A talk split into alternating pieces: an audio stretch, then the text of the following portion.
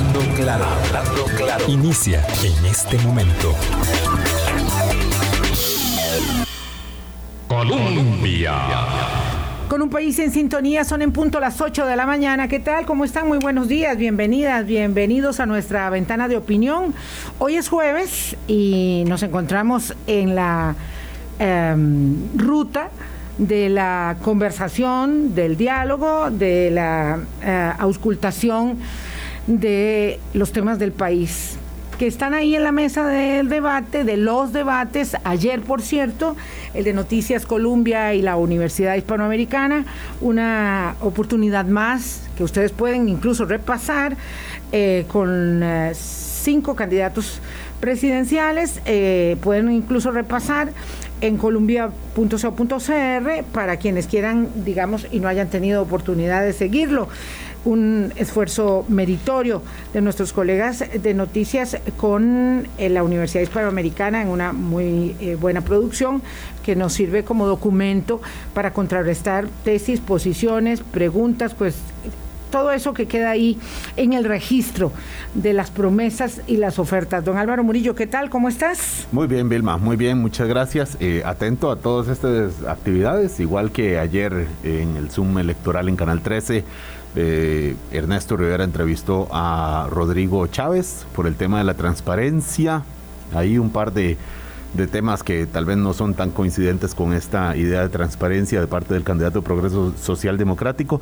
Ahora venía escuchando también una entrevista de la colega Liliana Carranza a Fabricio Alvarado, candidato presidencial de Nueva República. Ahora todos los días hay entrevistas, todos los días sino es que hay eh, encuestas y es importante que haya esta información que a veces puede aturdirnos un poco, pero menos mal que la hay. Lo peor es el silencio absoluto porque en política si hay silencio es que las cosas están ocurriendo demasiado. quiero valorar, quiero valorar esto porque lo han dicho algunos de nuestros oyentes los que no están dedicados a la tarea del troleo y la insultadera. Eh, en este país tenemos unas posibilidades que se las desean muchos otros.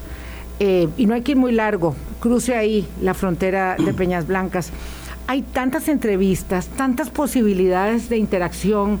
Eh, uno se puede encontrar al presidente de la República, pues a, los metros de distancia adecuados, como estoy, estamos nosotros aquí con, con, don Eduardo Cruzan, y preguntarle sobre lo que quiera. Podemos preguntarle a don Eduardo y auscultarlo para arriba y para abajo sobre su presidencia legislativa o sobre cualquier otro tema, eh, con esta libertad, siempre que la persona quiera, ¿verdad? Siempre que la persona esté dispuesta. Y entonces ahí se empiezan a observar eh, en democracia eh, los privilegios y los derechos, ¿verdad? Cristalizados del acceso de la libertad de expresión, de la libertad de opinión y eso y eso es este meritorio en, democracia y hay muchas democracias que no lo son de verdad.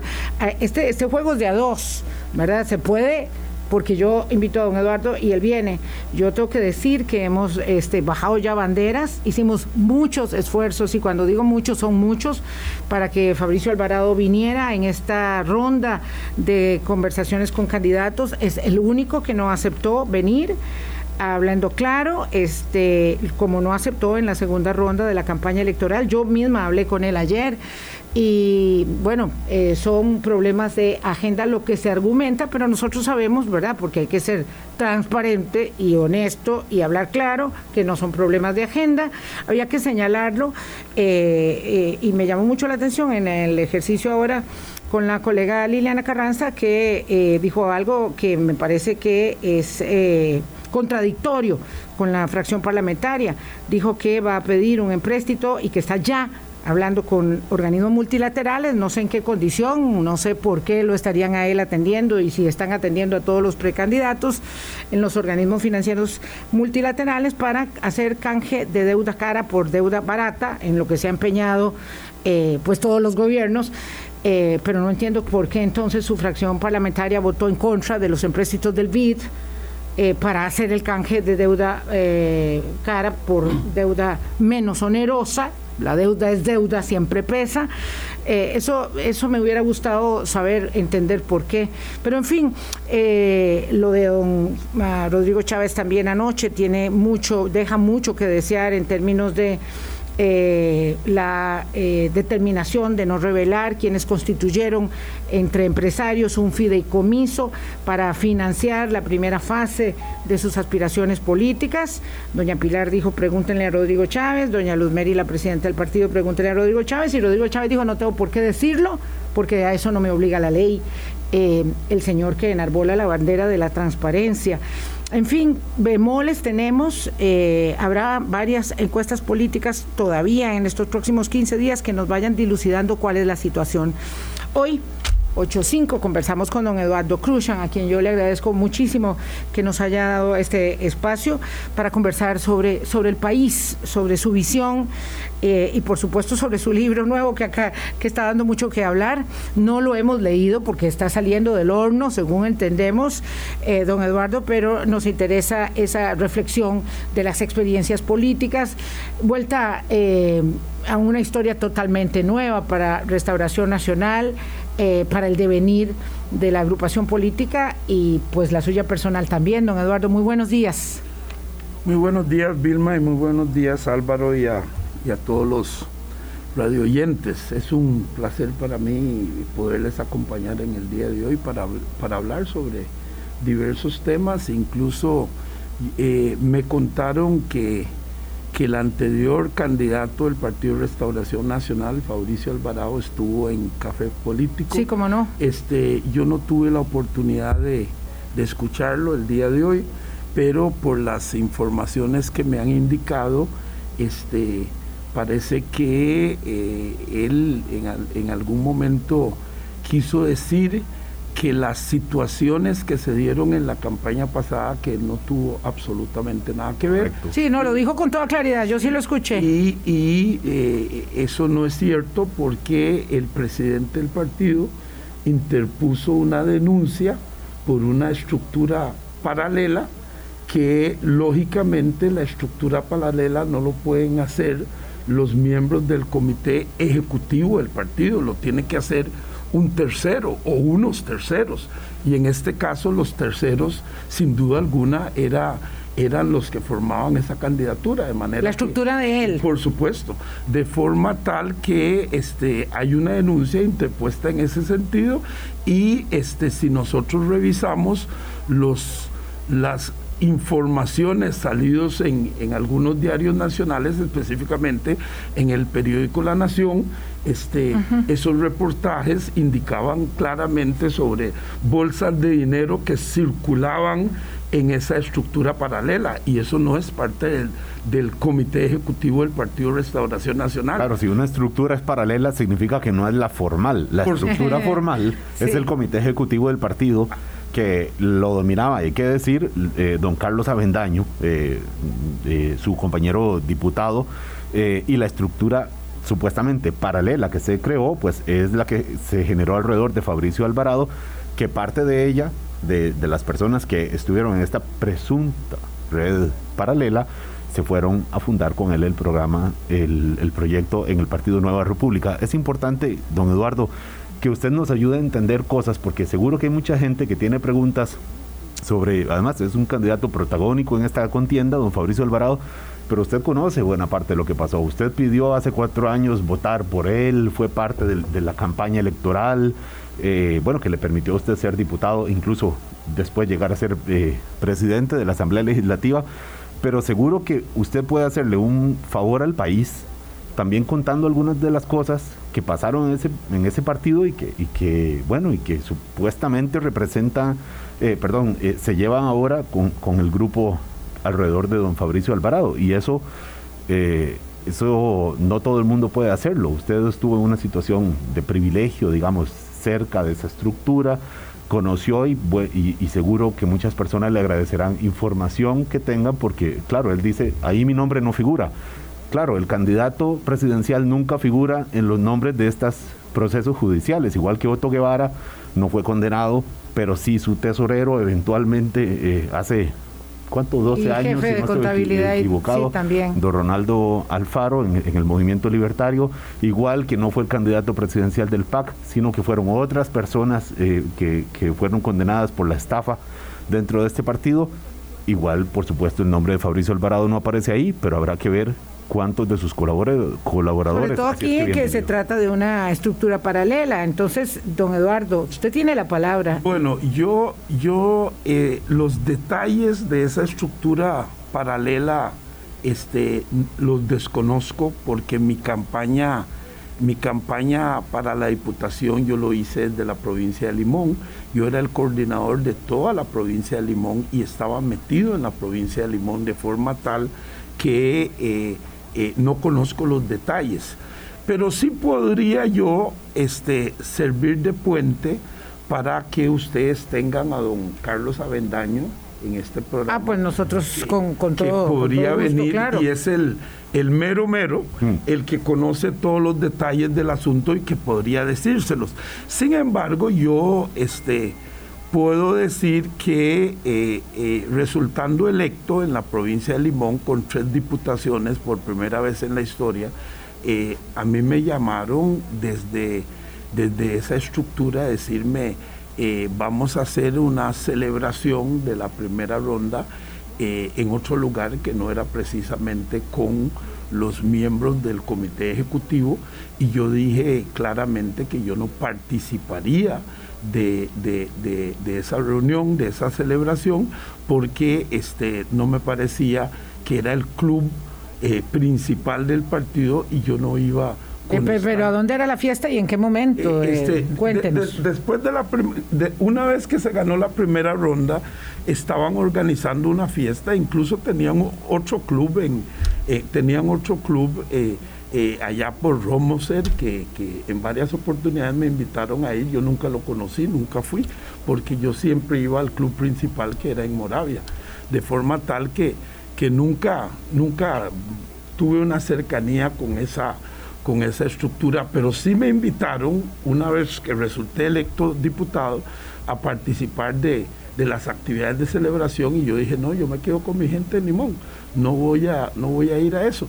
De forma tal que desde ese punto de vista sí había, sí tenían otra, otra organización en cuanto al, por lo menos para, para efectos de celebración y de manejo de la campaña, de forma tal que a mí me extraña que ahora Fabricio venga a lavarse las manos y decir simplemente que este que el partido de él, que es un partido nuevo, es un partido transparente, y a decir que lo que sucedió es de otro partido cuando él fue parte de ese partido y, y hay una denuncia interpuesta por el presidente del partido que claramente lo, señala a él y al, a, su comando de campaña como los responsables de esa, de esa de forma tal que yo podría invitar en el momento que ustedes lo digan a don Carlos para que don Carlos les venga a dar lujos y detalles en este lugar. Pues obviamente nosotros de acuerdísimo con conversar con don Carlos Amendaño, eh, si él eh, nos puede eh, contar entre telones. Pero yo quisiera que aprovecháramos estos minutos antes de ir a la pausa para que usted nos explicara también, don Eduardo, cómo rápidamente, cómo devino esa ruptura que fue tan determinante en la constitución de un, de un grupo político que fue tan fuerte, con tan buenos dividendos en el cuatrienio, en la campaña anterior, ¿cómo divino esa ruptura? entre el grupo de ustedes y el grupo que luego se eh, denominó Nueva República, eh, es el tema de los manejos opacos de la campaña. Eh, son las, eh, los énfasis de la oposición que iban ejerciendo unos y otros, lo que hizo que la cosa se rompiera. Ahora decíamos hace un momento Álvaro y yo que eh, esta eh, fracción de don Fabricio Alvarado se opuso a, los, a la aprobación de los empréstitos de canje de deuda eh, con otros diputados. Hay que decir que Liberación votó en contra. Yo no sé, me gustaría que recordara si ustedes avalaron los empréstitos del BID para el cambio de deuda que rechazó para el país, no para el gobierno, no para el Ministerio de Hacienda, esta Asamblea Legislativa que está por terminar, fueron dos eh, rechazos. Eh, digo, la ruptura fue por el pleito de la plata o fue porque definitivamente iban por sendas distintas en cuanto a la reivindicación. Hay que recordar que el Grupo Fabricio también presentó una reforma constitucional eh, para el tema del matrimonio igualitario cuando ya, eso estaba consolidado en, en el cuerpo jurisdiccional del país. O sea, habían diferencias de cómo hacer las cosas. Bueno, le voy a decir lo siguiente, Vilma. Siendo yo diputado electo, eh, asumí la responsabilidad de la provincia de Limón en para la segunda ronda. Y yo pude haber, me, me, pude haber echado a dormir y solo esperar al primero de mayo para asumir mi posición en la Asamblea Legislativa. Claro, porque ya estaba electo. Porque ya estaba electo. Sin embargo, trabajé como que si fuera mi candidatura. Y quiero que le diga lo siguiente. Uh -huh. eh, traté de comunicarme con Fabricio Alvarado durante los dos meses de la segunda ronda, vía teléfono, vía WhatsApp, distintos medios, y nunca me pude comunicar con él. Y entonces yo decía, bueno, yo habré hecho algo que lo tiene disgustado, molesto, nunca me pude comunicar. Sin embargo, seguí trabajando.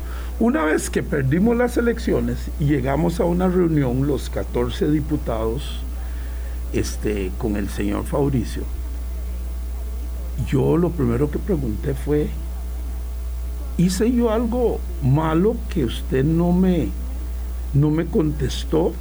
Porque yo recuerdo cuando yo era coordinador de la campaña en Limón con don Miguel Ángel Rodríguez, yo levantaba el teléfono y llamaba a un Miguel Ángel y Perdón. me contestaba inmediatamente. Los tiempos del Partido Unidad Suya, su, sí, su y me casa contestaba primera. inmediatamente. Y siendo yo diputado electo, decía, qué extraño que el que necesita ganar la segunda ronda es el señor Fabricio, ya yo soy diputado electo, y que no me conteste. Y cuando hice esa pregunta, resulta que los demás diputados y diputadas levantaron la mano, salvo salvo un par que, Jonathan era, que eran muy cercanos a él y, y, todos coincidieron, a mí tampoco me contestó, a mí tampoco, a mí tampoco. Y él tuvo que pedir disculpas por esa situación. A mí me parece que se venía fraguando el hacer un partido desde, desde, más, o menos la, desde más o menos la primera ronda. Porque este, desde esa estructura venían pidiendo información de dirigentes de diferentes uh -huh. lugares. A mí me pidieron la información de la dirigencia de Limón, yo nunca la entregué, porque yo decía, ¿para qué ocupan esto? Y al final, este, utilizaron toda esa, toda esa información que recopilaron de diferentes dirigentes del país para construir este, es, es, la razón que este explicaría por qué fue que lo hicieron tan rápidamente, es decir, cómo es que ellos eh, se cinden de Restauración Nacional. Es que todo esto nos gustaría preguntarle a don Fabricio, pero no podemos porque él no va a venir acá. Eh, ese, es la razón por la que se cinden y tan rápidamente ya han montado distritales, cantonales, etcétera, para hacer una yo, yo nueva sí, divisa. Que, yo creo que sí, que fue que se llevaron gran parte de la información del Partido Restauración Nacional. Pero quiero decir otra cosa. Y también de los dirigentes, me parece. Así es, pero quiero decir otra cosa. Usted sabe que hasta el día de hoy, ni Fabricio, ni ninguno de sus diputados me dijeron a mí, ni al resto de los diputados que nos quedamos en Restauración Nacional, que se iban a ir. Nosotros estuvimos en una reunión de fracción una tarde, los 14 reunidos, en, con toda la cordialidad. Y en la noche, estando yo en mi casa, me llama una de las diputadas, Xiomara Rodríguez, y me dice, Eduard, ¿estás viendo la tele? Le digo, no. Me dice, pone tal canal. Y cuando pongo el canal, están dando el anuncio de la separación. No tuvieron ni la cortesía de decirle a sus compañeros diputados de fracción lo que iban a hacer. Y en ese momento se fueron ocho. Y no nos dijeron, nosotros nos dimos cuenta por la prensa.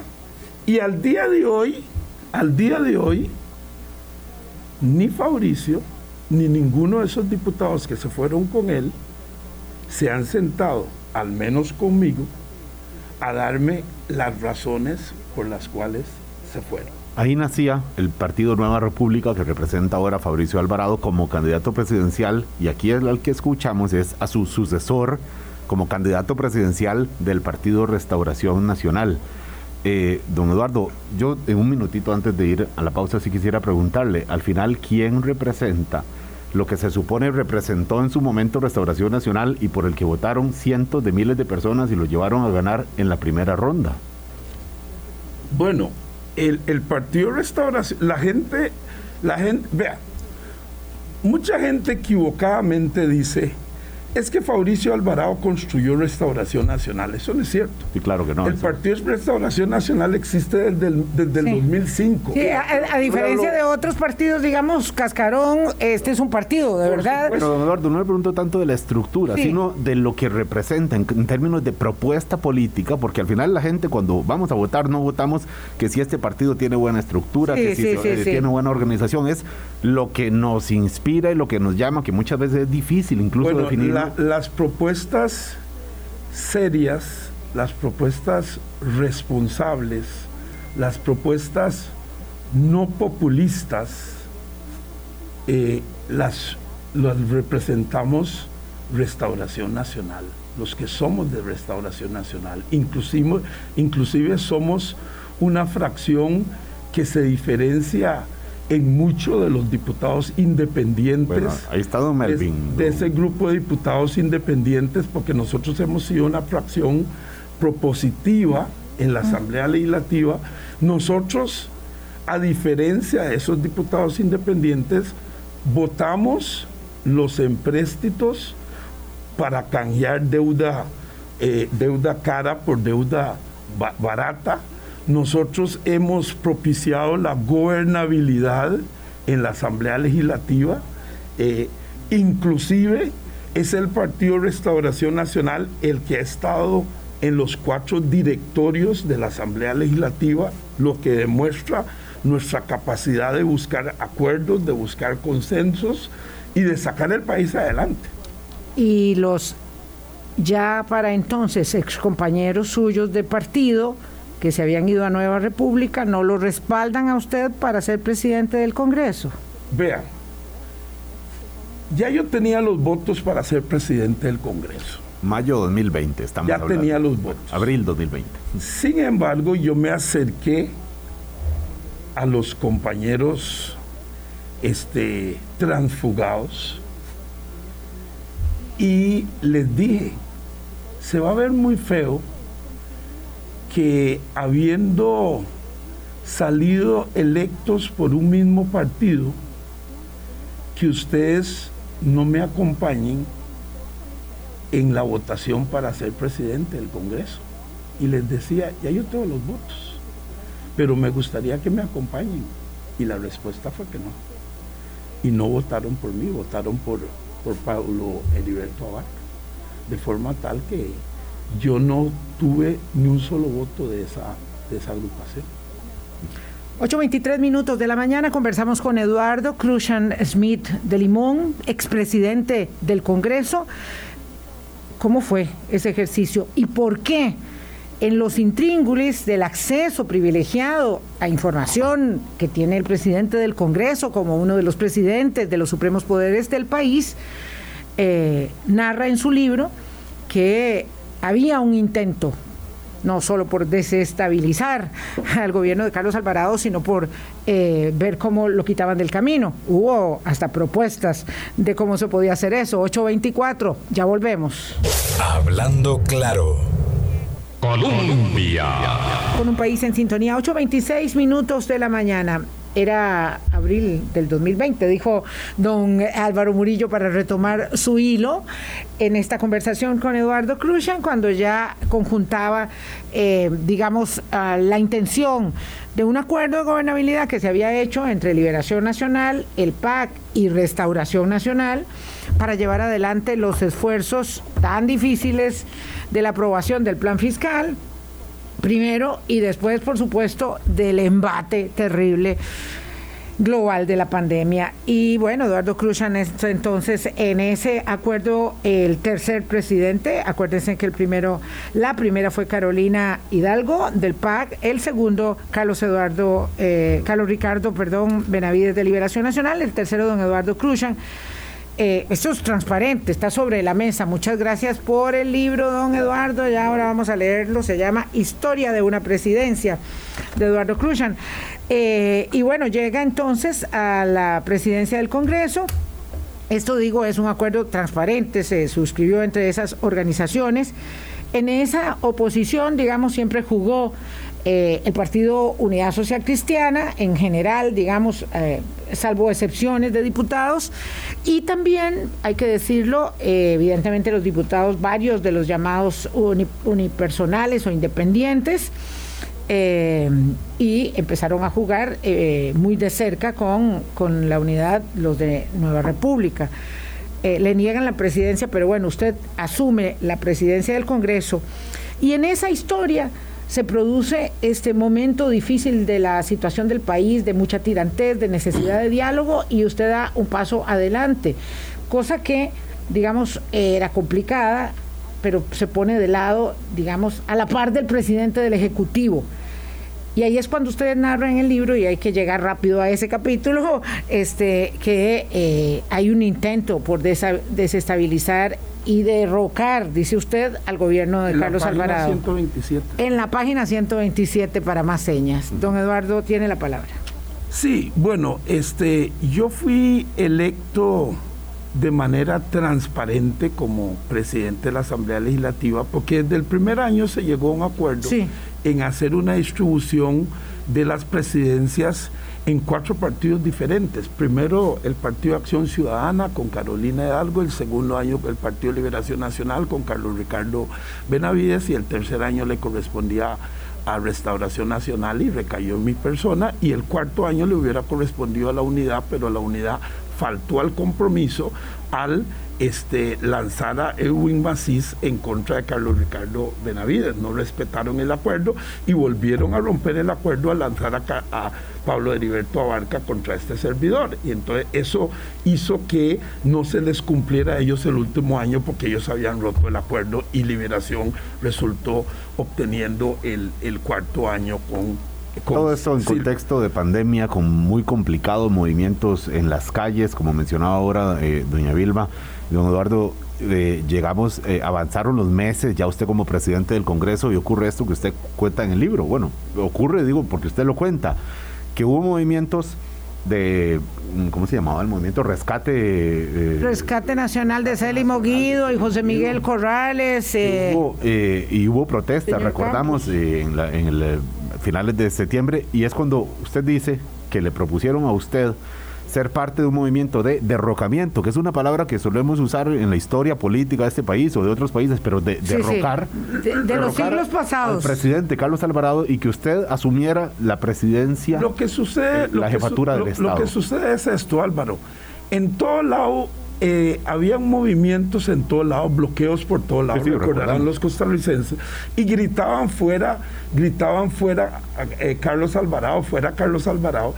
Entonces eh, la gente gritaba fuera Carlos Alvarado en, los movimientos. Yo me acerqué a algunos de los movimientos y me decían, este, usted va a ser el próximo presidente porque vamos a sacar a Carlos Alvarado con su gente. Yo siempre decía, conmigo no cuenten yo soy un hombre que nací en democracia, me formé en democracia, crecí en democracia, soy de firmes convicciones democráticas y creo en la institucionalidad de este país. Pero todo eso así en la calle fue, porque eh, eh, usted lo que dice en el libro. Y, alguna gente, alguna, alguna gente este, me llamaban. ¿Como eh, quién? No, eh, hablo, hablo gente, eh, como cuando el plan fiscal, que la gente, teléfonos que no conoces, gente que no conoces, te llaman y, te y me decían, negro, vos vas a ser el próximo presidente porque Carlos Alvarado va para afuera. Gente que me llamaba, pero no era gente, no era gente conocida por mí. Inclusive los números no los tenía en mis celulares. Pero ese era el sentir por, por todo lado. Y entonces yo siempre dije, conmigo no cuenten para eso. Y entonces el presidente de la República me llama un domingo a mi casa, eh, yo estaba en Limón, y me dice, presidente, quisiera que me acompañe a hacer un llamado al diálogo nacional. Yo lo, Bajar aquellas aguas. yo lo pensé mucho. Alguna gente, consulté con alguna gente y algunos me dijeron, palabras textuales, se te van a pegar las pulgas del presidente y la animadversión que hay contra el presidente se va a venir contra vos, no lo hagas. Yo dije, no, el país está en una situación donde necesitamos ir por la vía del- a los que estamos acostumbrados los costarricenses, por la vía del diálogo. Yo no puedo anteponer cálculos políticos y, y posibles pulgas que se me hubieran podido pegar a, al- A sus convicciones a mis convicciones y a, y a mi patriotismo. Y yo le dije, señor presidente, cuente conmigo. Estoy en Limón, pero me voy a montar al carro y viajo a San José de una vez. Recordamos eso, don Eduardo. Me devuelvo tres segunditos nada más porque en el libro lo que usted dice es, me llamó gente que me decía que debía empezar a pensar nombres para ocupar cargos de ministros, o sea, armar un gobierno, Eso es cierto. y que me convenía prepararme para ocupar esa función. Eh, mi respuesta fue siempre un rotundo no y ya pasa eh, esto que usted dice que el presidente Así lo llamó es. para entonces no o sea cuesta pensar don Eduardo que sea como gente ahí X que lo llama en, en- en una llamada de 15 segundos cuando le dicen incluso piense en nombres de No, ministros no, no, no era, es, es- es más, la gente me llamaba, inclusive, inclusive hubo gente que me dijo, Eduardo, ¿oís lo que están diciendo? ¿Has oído lo que están diciendo en la calle? Que, este, que con este movimiento van a, van a sacar a Carlos Alvarado. Eh, vos sos el, el, el tercero en la línea de mando. Eventualmente vos vas a tener que asumir la presidencia de la República. Y entonces yo decía, no, yo en esas circunstancias jamás. No creo en eso. Pero porque eso era lo que se oía en las calles, la gente decía eso, entonces me llamaban, pero nunca fue como una persona y yo no soy una, yo, yo si algo tengo es que aborrezco la mentira, entonces no voy a decir lo que no aconteció y como decir, llamar el nombre de una persona específica, como han querido algunos medios que yo responsabilice, alguna gente que no es, yo no voy a hacer eso porque no me caracterizo. Lo, para lo cierto, don. Eduardo, es que este, en un sistema como el nuestro hubo realmente mucha tirantez. Eh, yo solo recuerdo un nivel así, digamos, de, de tirantez eh, en, el, termómetro, digamos, de la dinámica social y en la calle en los tiempos de doña Laura Chinchilla, que fue también muy fuerte, y también se empezaba a hablar de que se vaya, que se vaya. Recuerdo perfectamente eh, el periodista Edgar Espinosa pidiéndole a Pilar, eh, perdón, el esposo Pilar Cisneros pidiéndole eh, que se fuera, que había que dejar la presidencia, que había que quitar a doña Laura de la presidencia.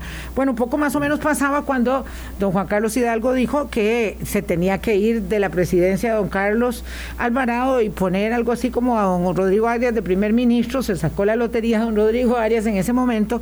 Eh, de eso, digamos, se habla tal vez con demasiada laxitud para un sistema presidencial, eh, perdón, político, eh, democrático, que tiene ejercicios cuatro años, en el que, como ahora se nota, la gente, aun cuando tenga un nivel enorme de indecisión, toda o gran mayoría quiere ir a votar y expresar en las urnas su repudio, su animadversión, su adhesión o lo que quieran expresar como se hace a través, digamos, del mecanismo de las urnas. De modo que eso que usted dice es un poco, digamos, anecdótico del momento y de la tirantez, pero no parecía que llegara a cruzarse eh, digamos, eh, el agua sobre el puente. No, no, y por eso, y por eso cuando algunos me preguntan por qué no interpuse una denuncia, eh, a mí me parece que interponer una denuncia por manifestaciones de, de, ese tipo no tenía ningún sentido, porque los que nacimos, los que nunca vivimos, los que no vivimos el 48, y no, no tenemos la experiencia de movimientos de, esa, de ese tipo, se nos hace impensable que se dé una situación de esa naturaleza en, en nuestro país, porque estamos acostumbrados a otra cosa. Entonces yo simplemente este, lo vi como, como manifestaciones del momento, del calor, de la, de la, del enojo de la gente, pero nunca le presté mayor atención porque me parecía un asunto descabellado. exacto. sí, sí, usted lo cuenta como una de las circunstancias alrededor de, esos días. Eh, ¿Usted cree, don Eduardo, para ir a la siguiente pausa, que ese, digamos, acompañamiento que usted hizo con el primer poder de la República, eh, claro que en algún momento estaba ahí hasta el presidente del Poder Judicial y eh, en algún momento hicieron algo, me parece, en el Tribunal Supremo de Elecciones, algunas de las de los, eh, actividades. pero, repito, ¿usted cree que ese acompañamiento, entre otras razones que ahorita vamos a ver, pueden haber de verdad costado tan caro a Restauración Nacional? A su luego, porque en ese momento no supongo no, no tenía idea que iba a ser candidato, eh, hayan costado tanto como para que hoy usted tenga el lugar en las encuestas que tiene, por ejemplo, el candidato del Partido Acción Ciudadana, casi por ahí andarán en los márgenes del error. Yo creo que sí, porque aún hoy en día en redes sociales mucha gente escribe cosas muy feas, me escriben como un vendido del PAP cuando nada más distante a eso. Yo actué con... Eh, ya tenemos algo en común. Con, mucho, con mucho patriotismo y, y, actué pensando en la institucionalidad del país. Y lo que hice en aquel entonces, si hoy me tocaría hacerlo, lo volvería a hacer. Porque a partir de ese llamado al diálogo nacional, el, el país volvió a la calma. Y los, el camino de los costarricenses siempre ha sido el camino del diálogo y siempre debe ser el camino del diálogo.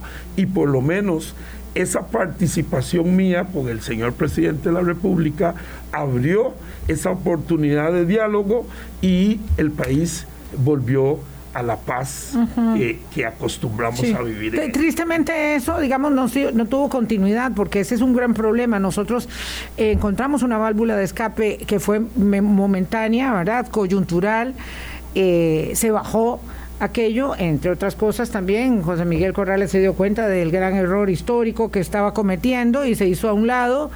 Eh, pero lo cierto es que no hemos dado continuidad a eso y, en definitiva, don Eduardo, no resolvemos los problemas estructurales que han agotado el modelo presidencialista. Y yo entiendo que de eso, pues usted ya aprendió bastante. Hacemos la pausa y regresamos 8.40. Hablando claro. Colombia. Con un país en sintonía, 8.42 minutos de la mañana. Desde su experiencia como expresidente legislativo, don Eduardo Cruzan, eh, el país tiene una democracia a la que en muchos sentidos los trajes le quedan cortos. Me refiero a la forma en que elegimos los diputados, me refiero a la forma y a la limitación eh, que eso depende cómo se vea, es, es una dicha, eh, porque algunos quisieran ser un poco dictatoriales al estilo del Salvador, eh, y aquí no se puede, pero, pero realmente el poder del Ejecutivo es muy limitado, estamos muy enredados en nuestros mecates. Eh, controlamos lo menos y no podemos controlar lo más. Hicimos lo más en el pasado y ahora no podemos hacer lo menos. Ah, ¿Cómo usted ve la necesidad de la reestructuración de verdad de la reforma estructural del Estado costarricense, este, si es por vía de la constituyente, si es por vía de reformar la elección de diputados, de darle más prerrogativas al Ejecutivo? Yo creo, sin lugar a dudas, que se hace necesario una serie de reformas estructurales al Estado. No estoy del todo convencido de que debe ser a través de, una, de una convocatoria, una constituyente.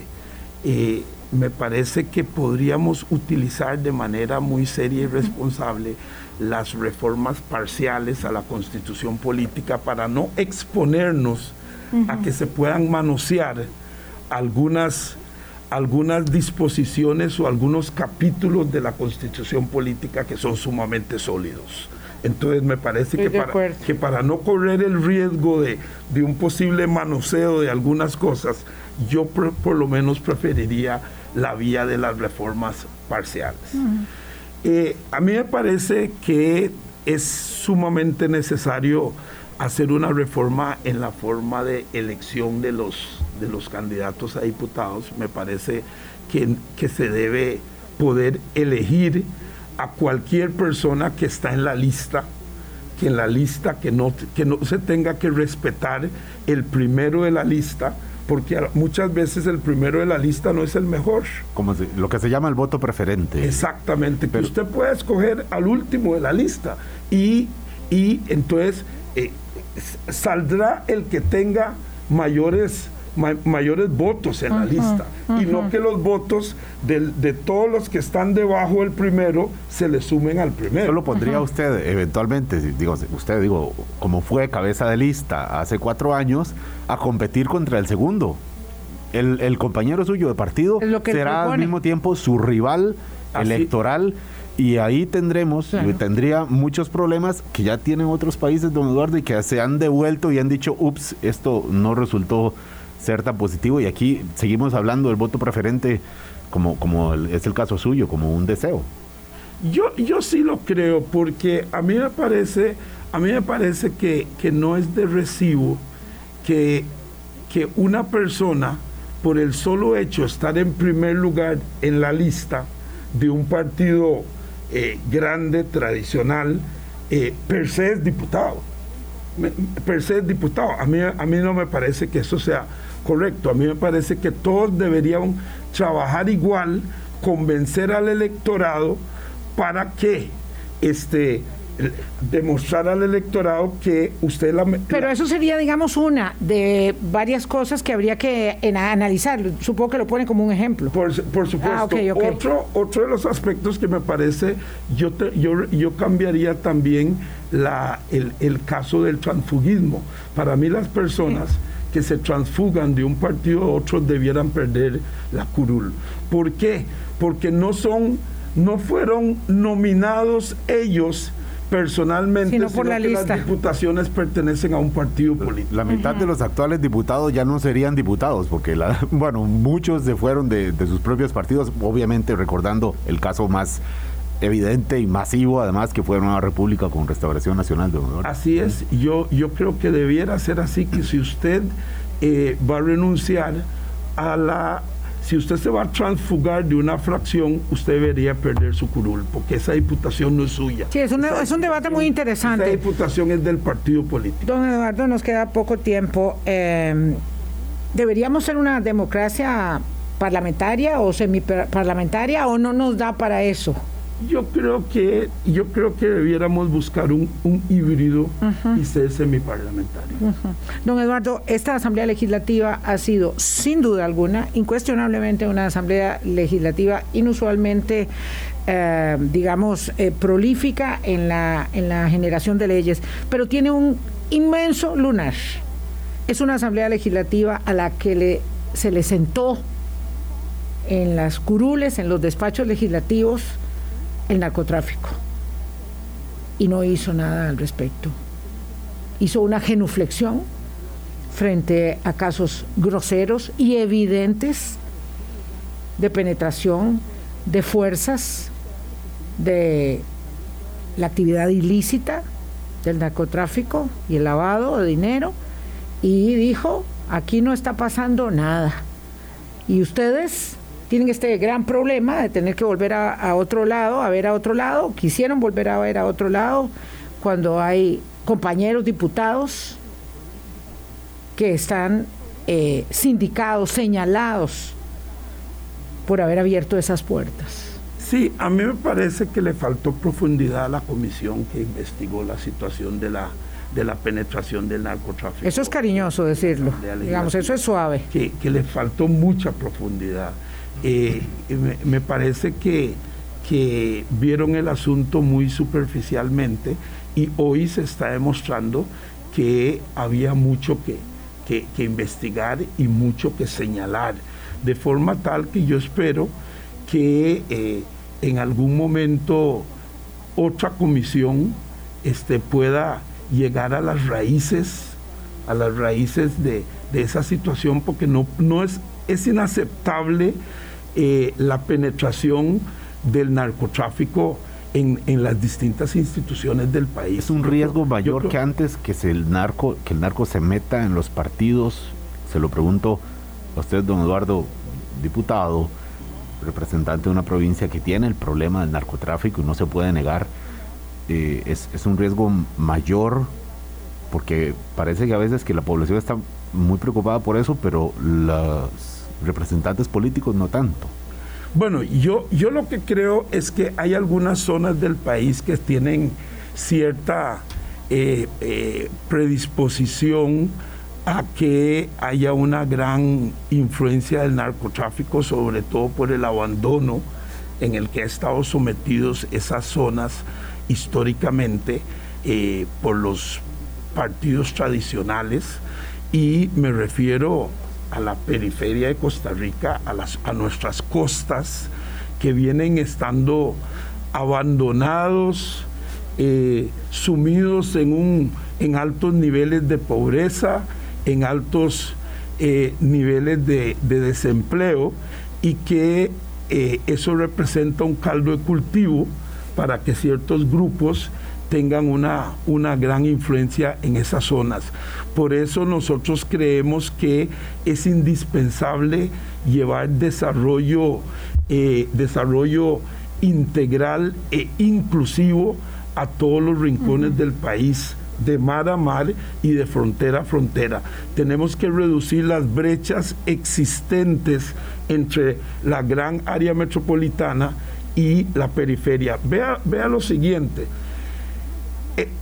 en el 4% del territorio nacional viven 3 millones de habitantes y 2 millones de habitantes en el 96% del territorio nacional. Y ese modelo de desarrollo valle centralista propicia que ni los que viven en el 4% del territorio nacional tengan calidad de vida por el hacinamiento, por el colapso de las, de las, de las calles, de los centros educativos, de los centros médicos, colapso total. Y tampoco tienen calidad de vida los que viven en el 96% del territorio nacional a falta de oportunidades. Entonces, si no reversamos ese proceso, esos 3 millones de habitantes se van a ir se va a ir incrementando año a año porque se va a seguir dando el fenómeno de la migración. Los que no encuentran oportunidades en las costas en las zonas norte en la zona sur van a seguir migrando hacia el centro de la ciudad en busca de esas oportunidades. Y doy un ejemplo. Hace 40 años yo me tuve que desarraigar de mi núcleo familiar para venir a, estudiar, a, estudiar, a hacerme profesional. Y 40 años después, mi hija ha tenido que hacer lo mismo, porque no tiene posibilidades de estudiar en Limón. Entonces, ese es el fenómeno que propicia la concentración en un pequeño territorio eh, del país. Y ningún país del mundo que pretende tener un desarrollo pleno puede llevar ese desarrollo en un pequeño territorio tan minúsculo como ese 4%, el GAM desde Paraíso a San Ramón. No está de más este señalamiento considerando que la campaña electoral muchas veces creemos que efectivamente empieza en Paraíso de Cartago y termina en San Ramón. No, no, y no solo la campaña, eh, eh, Álvaro, tenemos la, la, idea de que el país está aquí rodeado de cuatro montañas en el Valle Intermontano Central eh, y en efecto tenemos que apuntalar. Por eso yo siempre digo que hicimos lo más y no podemos con lo menos, porque hicimos grandes transformaciones, hicimos grandes acuerdos nacionales y pareciera que hoy lo que más nos falta es escucharnos cuando uno oye algunas propuestas eh, muy, mm, digamos, ilusorias de lo que se plantea eh, hacer y luego se da cuenta, y ahora ya usted fue presidente del Congreso y sabe lo difícil que es hacer, y lo difícil que es consensuar, y lo difícil que es avanzar. Eh, yo le agradezco mucho la oportunidad de haber conversado con usted, don Eduardo, y antes de que termine su periodo como diputado, espero que volvamos a conversar de nuevo y le dejo este minuto y medio para que haga su cierre. Sí, eh, Vilma, y yo veo que muchos candidatos con mucha simpleza dicen voy a hacer A, B o C. Y en, en muchos casos se requieren de leyes en algunos casos se necesitan de mayorías calificadas para hacer esas modificaciones. En muchos casos se necesitan de recursos para preinversión, para estudios de factibilidad, etcétera, etcétera. Por ejemplo, yo escucho a uno de los candidatos decir que va a construir el Canal Verde en, cuatro años. Fabricio Alvarado. En cuatro años. Eso es vender humo. Es materialmente imposible. APM duró más de casi 10 años para construir un muelle y el Canal Verde requiere de dos muelles, requiere de una de, cuatro vías ferias, de, dos carreteras de cinco vías en cada dirección y decir que se va a construir eso en cuatro años y generar 80 mil empleos empleos es sencillamente Además, por no conocer cómo funciona la administración pública o venderle humo a los costarricenses. yo creo que pues no estamos para comer cuento. Además ha sido muy grosera la forma en que se ha echado por la borda eh, o querido echar por la borda el, el empréstito de un tren metropolitano tan necesario para recuperar la calidad de vida que no tenemos en el tema de la movilidad, como decía don Eduardo, eh, pues porque el tren era un proyecto que tenía, digamos, autoría y, por eso estamos ahí dándole vueltas. Es que nos cuesta mucho avanzar, nos cuesta mucho conciliar y a mí me cuesta mucho aceptar si el proyecto es suyo, que no es mío y que no va a tener el nombre mío.